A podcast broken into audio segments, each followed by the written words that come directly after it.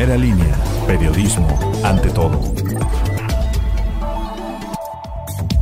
Hoy es lunes 19 de abril e informa Hugo de la Cruz Sánchez. Bienvenidos al podcast de primera línea. Con golpes y raspones resultó una motociclista tras ser embestida por un coche. El percance fue sobre la calle 3 Sur, entre 5 y 3 Oriente. En cinco municipios más de la región se realizará la aplicación de vacunas contra COVID-19 para adultos mayores de 60 años, siendo Coxcatlán, Soquitlán, El Osochitlán, Santiago Miahuatlán y Vicente Guerrero. Las dosis se aplicarán por orden alfabético en apellidos y edades el lunes 19, martes 20 y miércoles 21 de abril en sus respectivos centros de vacunación. Una mujer embarazada de 37 años de edad que estaba convulsionando en un consultorio particular fue canalizada al Hospital de la Mujer de Tehuacán, en donde fue intervenida por médicos especialistas. Tras estabilizarla fue trasladada en helicóptero a la capital del estado. Debido a las malas condiciones en las que se encuentran la mayoría de las banquetas de la ciudad, la asociación Incluye T optó por reparar algunos tramos. Dulce Belén Pérez Zavala, representante del movimiento, indicó que se trata de una labor ciudadana ante las malas condiciones de infraestructura incluyente en Tehuacán.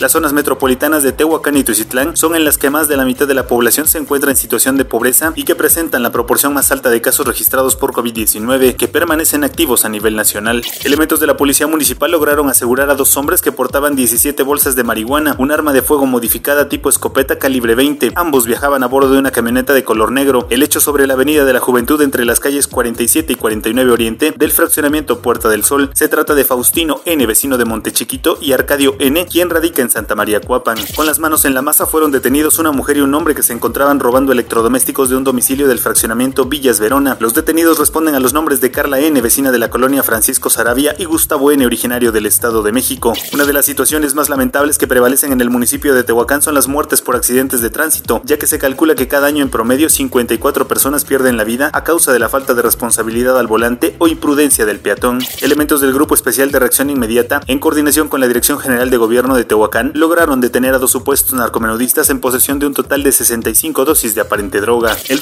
se compra en 19 pesos y 65 centavos y se vende en 20 con 13. La temperatura ambiente para este día es de 30 grados centígrados en la máxima y 14 en la mínima. Para más información usted puede visitar primeralinea.com.mx y en Facebook Primera Línea y Primera Línea Tehuacán.